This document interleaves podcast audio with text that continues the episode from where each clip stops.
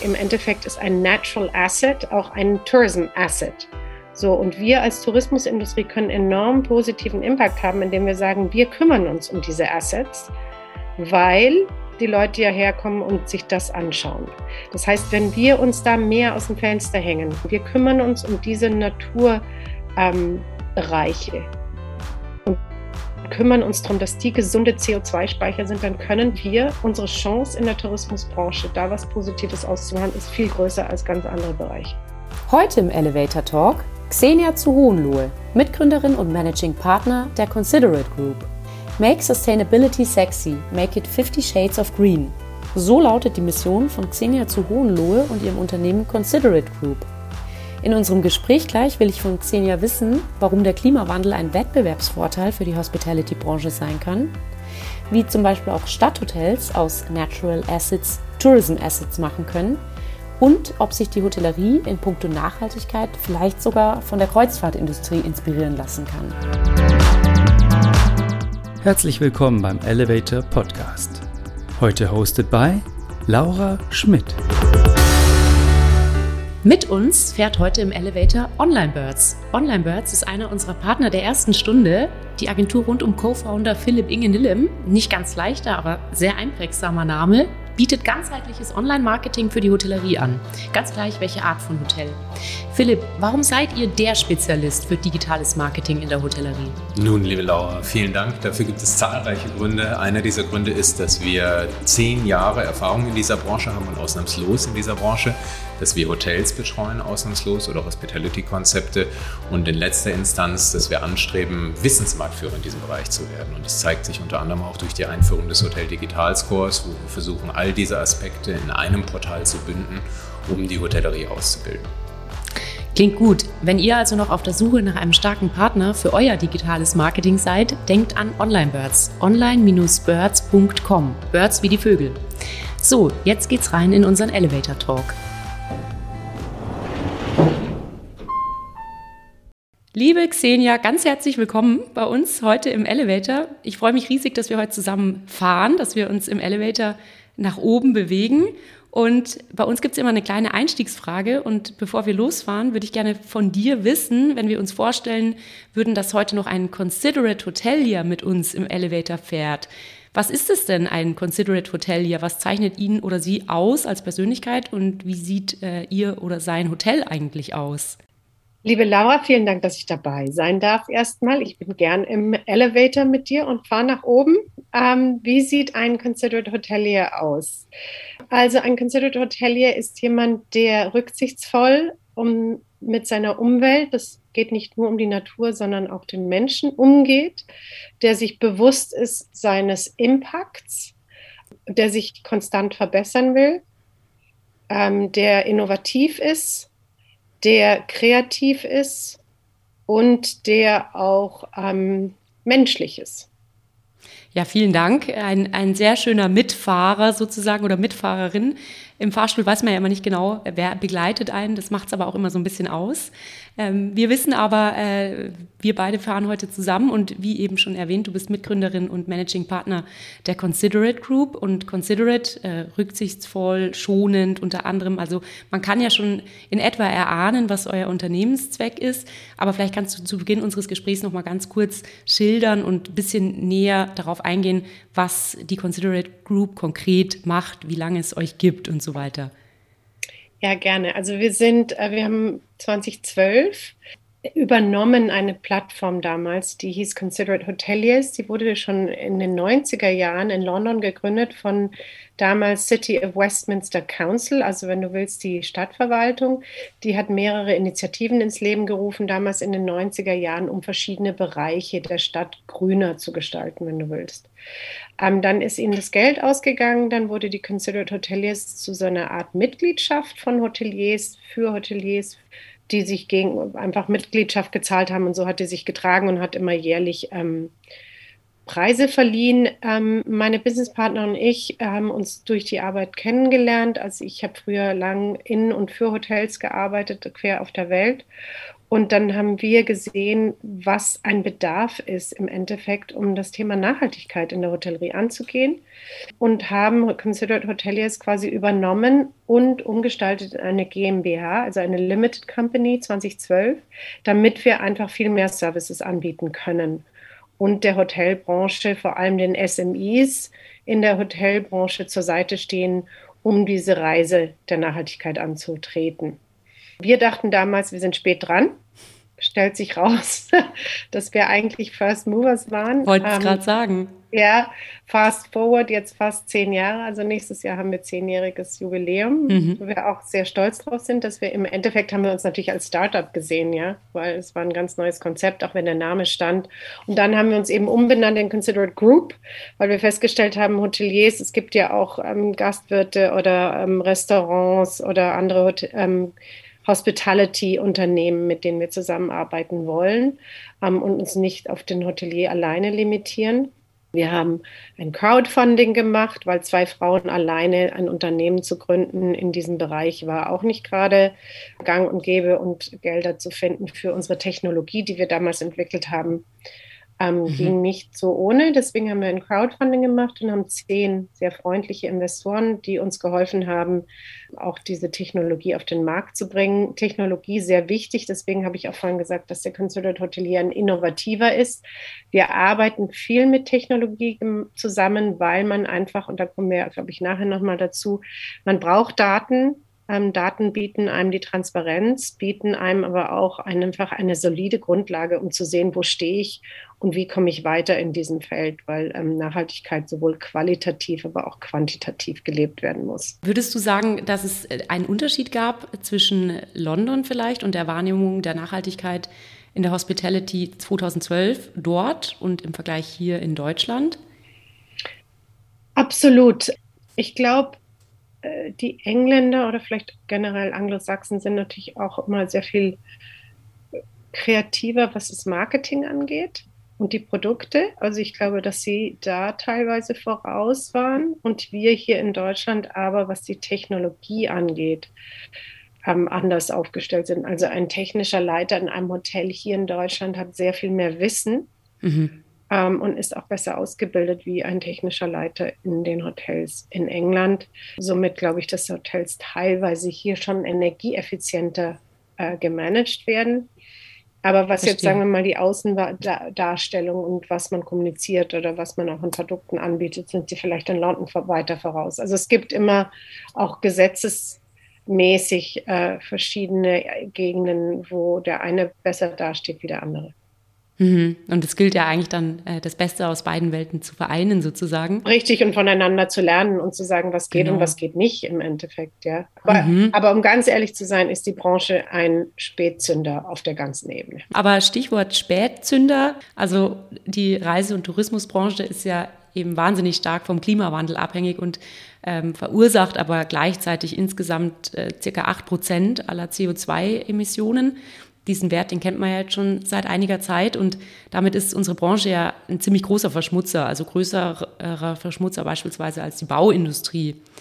Und ähm, da würde mich jetzt interessieren, aus deiner Erfahrung der letzten Jahre, sind denn Hospitality-Unternehmen bereit, ihre Verantwortung hinsichtlich einer Dekarbonisierung zu erhöhen? Und wo vielleicht mehr, wo weniger? Also nochmal zurück zu diesen 8 Prozent und dass wir mehr größer sind als die Bauindustrie, das kann man natürlich ähm, verschieden sehen, weil wir sind auch Gebäude. Mhm. Ja, also die CO2-Emissionen, die uns angerechnet werden können, auch teilweise zur ähm, zu was Immobilien sind. Und die Bauindustrie hat zum Beispiel dadurch, dass sie den größten Müll verursacht, Aha die größten CO2-Emissionen durch Müll. Also okay. Also das wird denen dann, ja, ah. das muss man immer so ein mhm. bisschen in Relation setzen. Mhm. Vier Prozent der CO2-Emissionen weltweit kommen durch den Flugverkehr. In der Zwischenzeit ist aber unser digitales Verhalten weit größer als unser Flug mhm. äh, CO2-Emissionen. So, das heißt aber nicht, dass wir natürlich weniger ausstoßen müssen und dass wir daran arbeiten müssen, unsere Emissionen auf Null zu fahren. Hm. Wir dürfen uns aber auch nicht, und das ist das, wo ich im Moment sehr dagegen halte, diese Narrative, dass wir in der Reiseindustrie die Bösen sind, ist einfach. Ja, weil, ah, ja, die, die verreisen, mhm. die müssen ja nicht, das ist ein Luxus, wenn du willst. Aber auch die, wenn du dir Fast Fashion anschaust, wo sich jeder ein schnelles T-Shirt kauft, ist auch nochmal eine größere CO2-Emission. Aber das wird nicht so böse dargestellt. So, was ist also das Positive, was wir machen können? Ähm, und das sind mehrere Punkte, glaube ich, die den positiven Impact auch sehen. Einmal ist es natürlich, das Reisen bildet. Reisen ähm, bricht down, äh, bricht, äh, wie sagt man, ähm, Grenzen die man im Kopf hat, auch ähm, runter und ähm, fördert den interkulturellen Dialog, macht uns toleranter, macht uns offener, macht uns bunter. Und Reisen kann auch einen positiven Impact. Es gibt ein, einer in zehn Jobs oder elf Jobs weltweit ist in der Tourismusbranche. Also wir haben auch einen riesen Impact mhm. auf der Ebene. Wir geben viele Jobs. Und das Dritte ist, und ich glaube, da kommt das Spannende jetzt zum Thema Klima auch. Viele Reisen gehen ja auch darum, dass man Naturerlebnisse hat, ja, und dass man wandern geht oder irgendwie in der Natur ist. Das heißt, das muss ich jetzt auf Englisch sagen, im Endeffekt ist ein Natural Asset auch ein Tourism Asset. So, und wir als Tourismusindustrie können enorm positiven Impact haben, indem wir sagen, wir kümmern uns um diese Assets, weil die Leute ja herkommen und sich das anschauen. Und diese Natural Assets, ob es ein Stück Wald ist, ein Strand, ein Korallenriff, ein, Man ein Mangrovenwald, die haben, sind, die sind ja auch alle nochmal ähm, CO2 Sinks, also ähm, Speicher. Das heißt, wenn wir uns da mehr aus dem Fenster hängen, und das machen sie in Afrika ja schon mit den Safaris, aber das können wir überall machen und sagen, wir kümmern uns um diese Naturbereiche, kümmern uns darum, dass die gesunde CO2-Speicher sind, dann können wir, unsere Chance in der Tourismusbranche, da was Positives auszumachen, ist viel größer als ganz andere Bereiche. Ganz spannender Ansatz. Und wenn du sagst, äh, das können wir hier genauso machen, der Stadthotelier, den ich mir jetzt beispielsweise gerade vorstelle, inwieweit kann der darauf einzahlen? Der kann auch sagen, okay, was ist in meinem Stadtviertel an Grün? Wo kann ich vielleicht schauen, dass wir mehr pflanzen? Können wir uns an irgendwelchen Gartenprojekten beteiligen? Haben wir eine Dachfläche, eine Dachfläche, wo wir was Grünes machen können? Haben wir eine Wand, die mhm. wir grün bepflanzen? Weil alleine das Grüne in deinem Stadtviertel ist ja auch bewiesen, dass es ungefähr vier bis acht Grad die Temperatur in den Hitzezeiten runterfährt. Das heißt, du willst ja auch daran interessiert sein, als Stadthotelier, dass es bei dir nicht so knackend heiß vor der Tür ist. Also was kannst du in deinem eigenen Stadtviertel? Und man muss sich immer erst vor der Haustür umschauen, um zu, zu sehen, was man machen kann. Mhm. Dieses ganze, wir kaufen uns äh, äh mhm. CO2-Zertifikate, das ist ein das ist ein, wieder ein Kolonialismusansatz. Also was natürlich brauchen wir Zertifikate teilweise, ja, aber das kann nicht die Lösung sein. Also was machen wir vor der Haustüre? Ja, und ähm, Jetzt gab es ja auch äh, diesen äh, Bericht beispielsweise in Glasgow, ähm, der jetzt von Systems Change Lab veröffentlicht wurde, dass eigentlich keiner der gesellschaftlichen Sektoren momentan genug tut, um die globale Erwärmung eben auf nur 1,5 Grad Celsius zu begrenzen. Also scheint noch niemand ja so richtig vor der eigenen Haustür erstmal zu fegen, in Anführungszeichen. Siehst du denn in irgendeinem Sektor hoffnungsvolle Zeichen oder wo können wir uns vielleicht als Branche was abgucken, um unseren Beitrag irgendwie aktiver zu gestalten?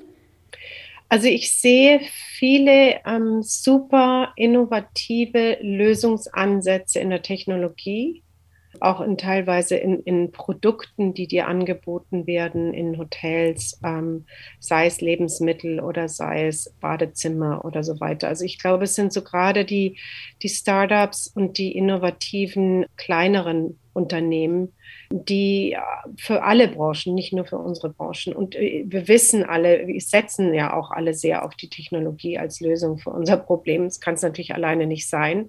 Aber ich glaube, wir müssen um, ähm, und da ist Deutschland, heißt es, dass es Venture Capital im Moment anscheinend ziemlich viel los ist. Aber ich glaube, wir müssen mehr tun, um diese innovativen Lösungen auch nochmal zu fördern.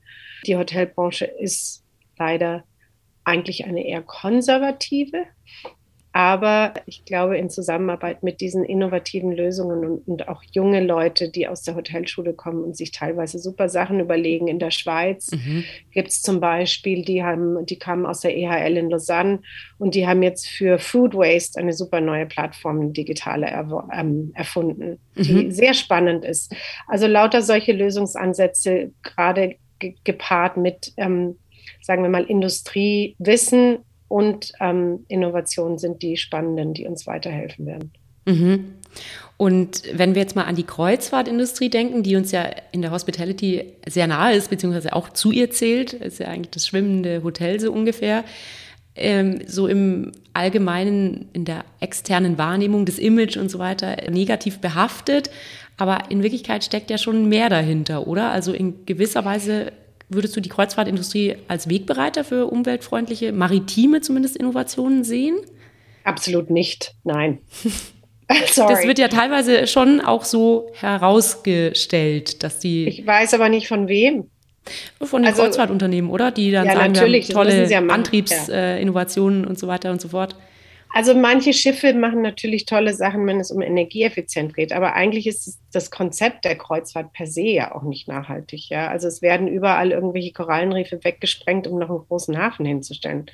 Ähm, und du fährst und sitzt in einem Schiff und hast eben nicht diesen kulturellen Austausch, von dem ich vorher sprach, weil du immer wieder zurück in dein Schiff gehst und dein eigenes Essen isst. Und du kaufst nicht lokal ein. Und die meisten Kreuzfahrtfirmen sind irgendwo in den Cayman Islands gemeldet und arbeiten unter, ähm, da ist mit sozialer Gerechtigkeit in den Arbeitsrechten gar nichts. Ich will es jetzt natürlich nicht generalisieren. Einige machen sicher mehr als andere, aber die Industrie hat einen weiten Weg zu gehen. Sie verschmutzt, sie vermüllt und ich sehe jetzt noch nicht so da als nachhaltiges Beispiel. Des Wegbereiters sozusagen. Mhm. Nee, nee. Der Klimawandel als Wettbewerbsvorteil. Was sagst du zu dieser These? Ja, ist, also ist so. In der Zwischenzeit ist es so, dass du, wenn du ähm, gerade, äh, sagen wir mal, ähm, Businesskunden hast, ja, und du machst Verträge, das nennt sich ja ein RFP-Prozess, der wird jedes Jahr abgeschlossen zwischen einem Hotel und einem Unternehmen, sei es, ich weiß nicht, ich gebe jetzt einfach mal ein Beispiel, äh, IKEA schickt seine Vertreter oder seine Mitarbeiter und will dann immer mit Scandic einen Vertrag haben, ja, wo sie hingehen. Und jedes Jahr werden diese Verträge abgeschlossen und in diesen RFP-Prozessen wird jetzt mehr und mehr Nachhaltigkeitskriterien abgefragt. Das heißt, du verlierst diese Kunden, wenn du diese Kriterien nicht erfüllen kannst. Also das ist ein Wettbewerbs Vorteil, der einfach handfest ist und der ist nicht ein Greenwashing durch irgendwelche Marketing-Sachen. Vor ein paar Jahren war es natürlich anders. Das hat sich jetzt enorm in den letzten 18 Monaten das Blatt gedreht und jeder, mit dem du redest von großen Hotelgruppen, ob es jetzt IHG ist oder Accor, die sagen alle, oh my God, wir kriegen so viele RFP jetzt mit Nachhaltigkeitskriterien, dass wir gar nicht mehr uns retten können.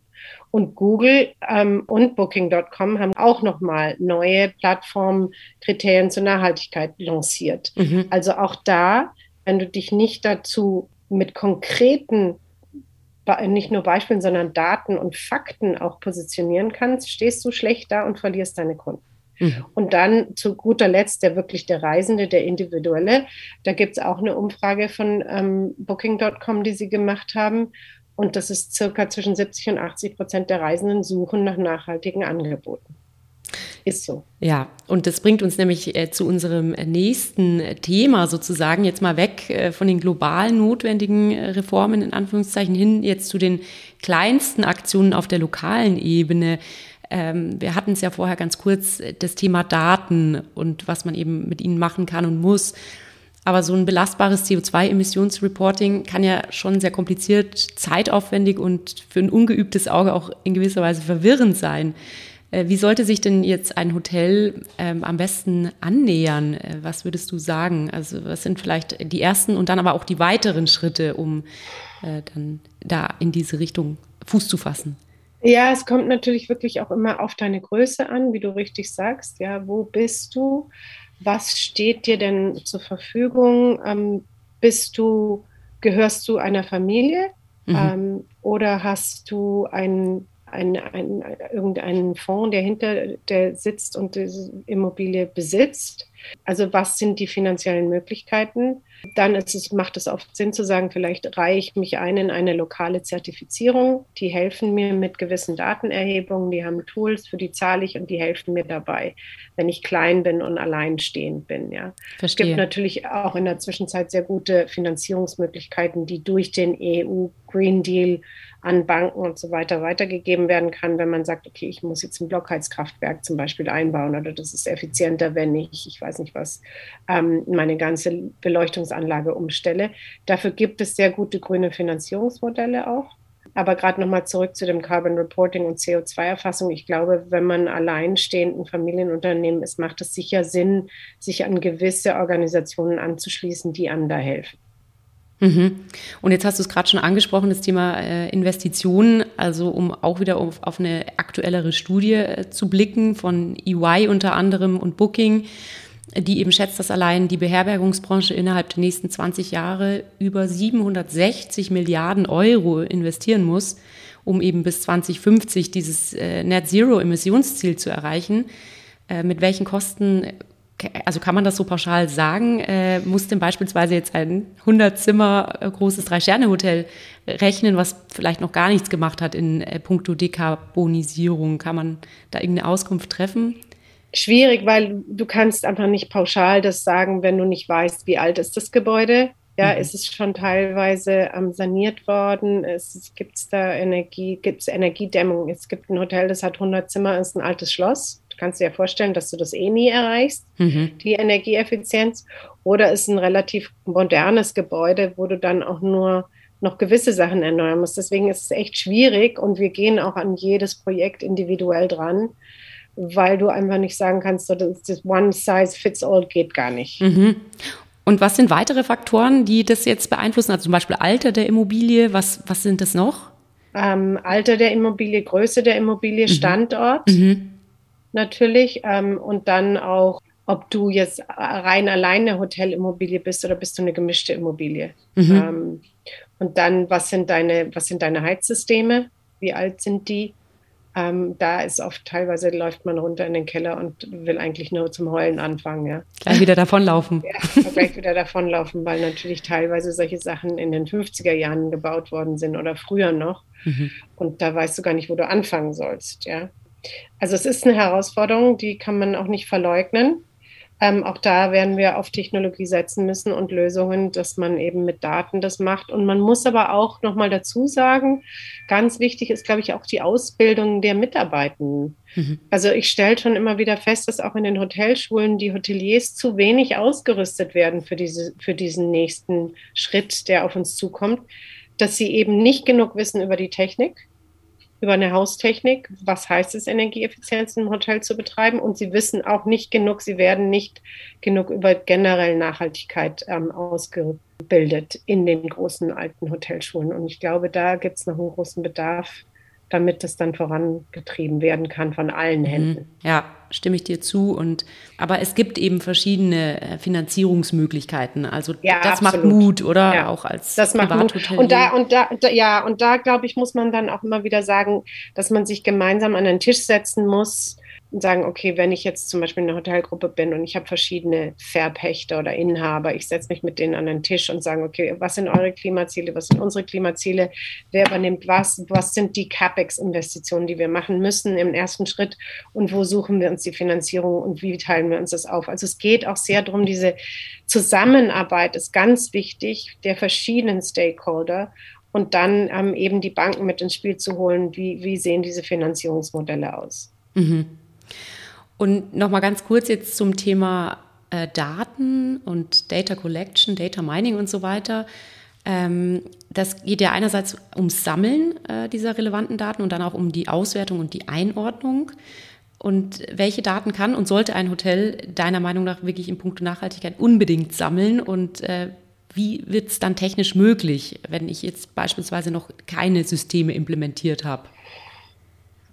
Du kannst sehr viel historisch Daten, also die Datenplattform, die wir entwickelt haben, erlaubt uns historische Daten raufzuladen in einer ganz normalen Excel-Tabelle. Also mhm. wenn du auch noch nicht bisher dat bis dato noch nichts gemacht hast, die meisten haben ihre entweder Rechnungen, die mhm. kann man raufladen und dann kannst du schon mal eine Abschätzung machen, wie was dein Verbrauch pro Zimmerübernachtung ist.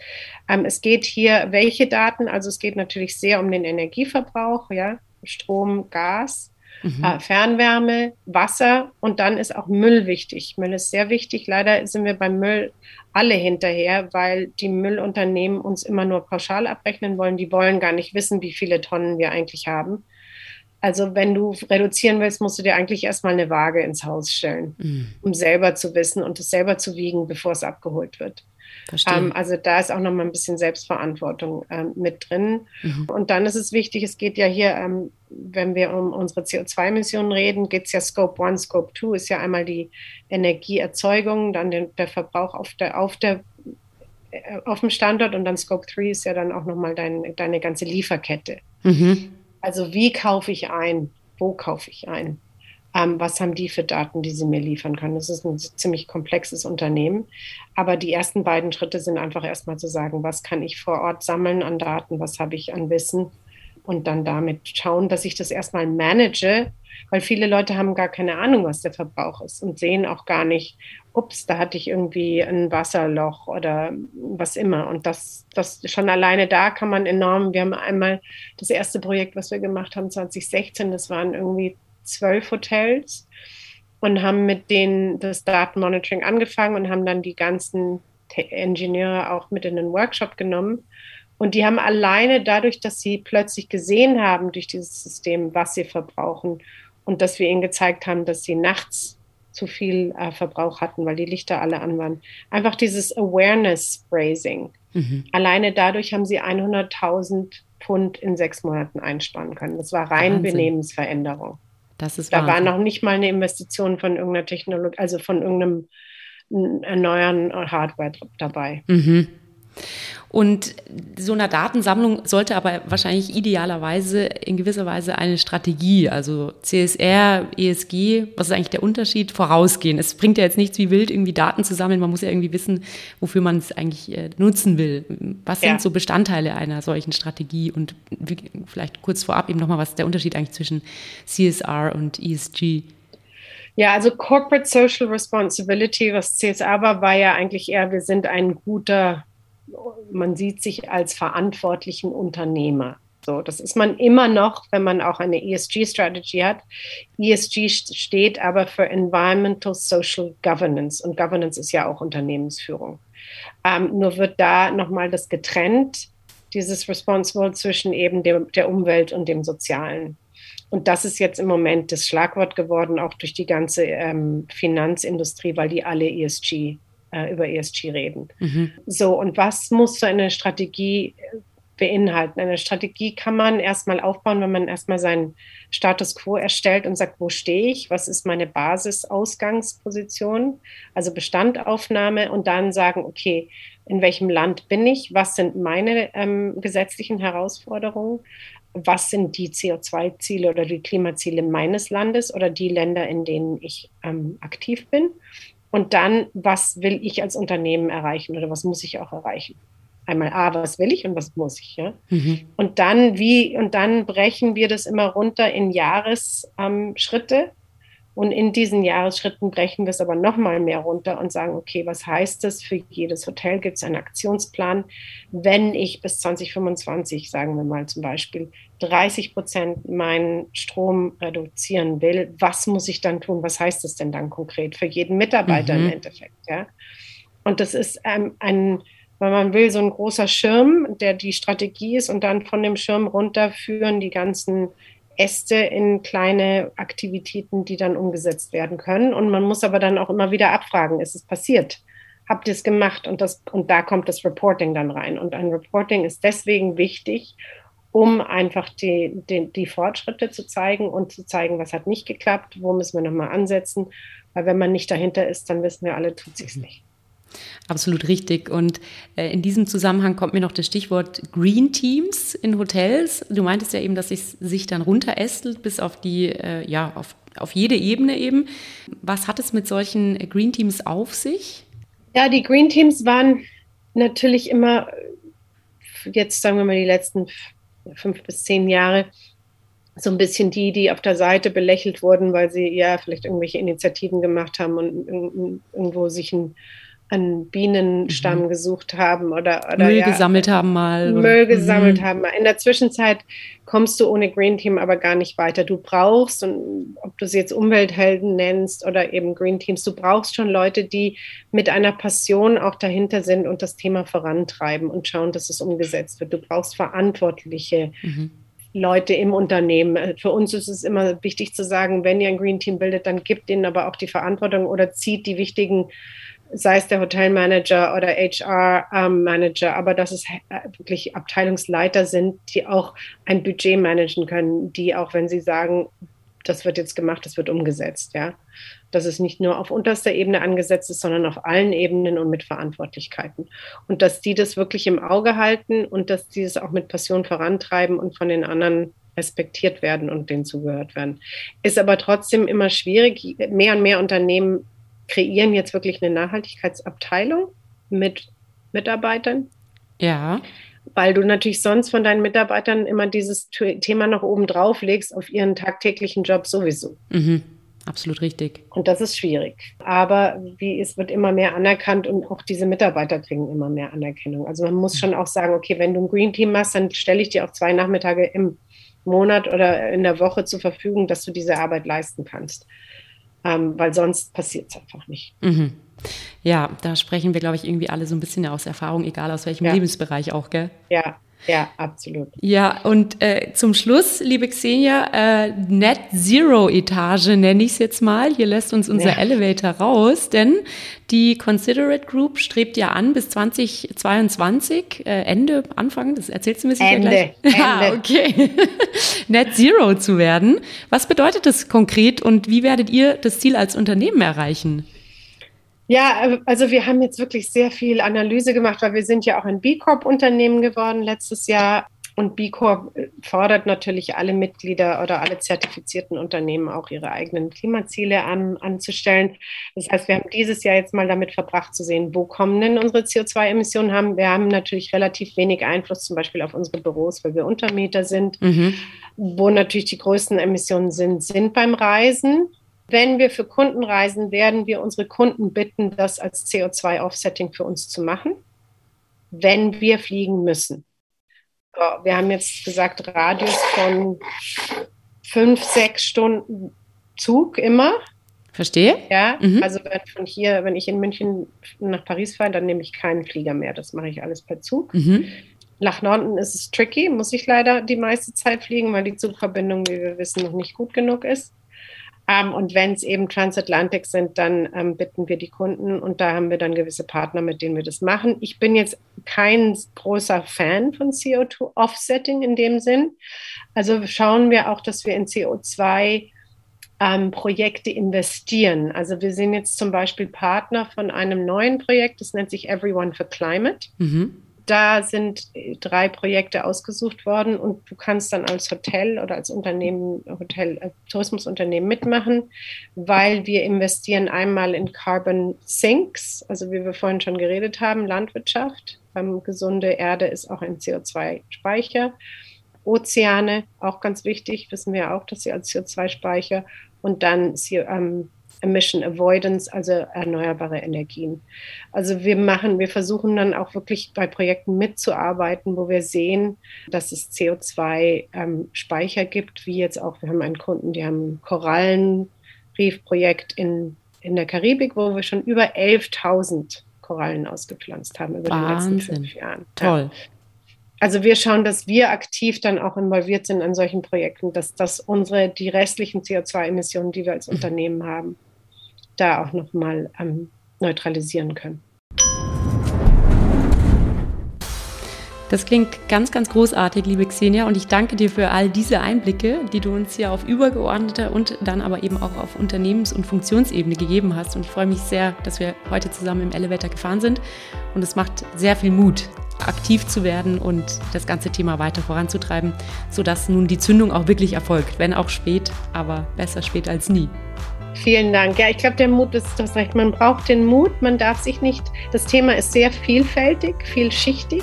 Mhm. Man darf sich davon nicht überwältigen lassen und vielleicht das auch einfach immer runterbrechen in so kleine ähm, Portionen, die man selber verdauen kann und essen kann, aber man muss dabei bleiben. Und es kann auch, und das ist mein Mantra, es kann auch Spaß machen, es soll Spaß machen, denn ich finde immer, dass Innovation Spaß macht und was Neues. Und diese tollen Menschen, die sich so super Lösungen überlegen, mit denen macht es Spaß, zusammenzuarbeiten. Ja, und mir hat es wahnsinnig Spaß gemacht, mit dir zusammen zu sprechen, liebe Xenia. Ich äh, freue mich auf eine Fortsetzung und wünsche dir alles ich Gute. Ich mich auch und danke, dass ich mitfahren durfte. Ja, sehr gerne. Ja. Mach's gut, Xenia. Danke, Laura. Vielen Dank fürs Reinhören. Dieser Podcast wurde produziert von elevator.com bei Hospitality Nextwork.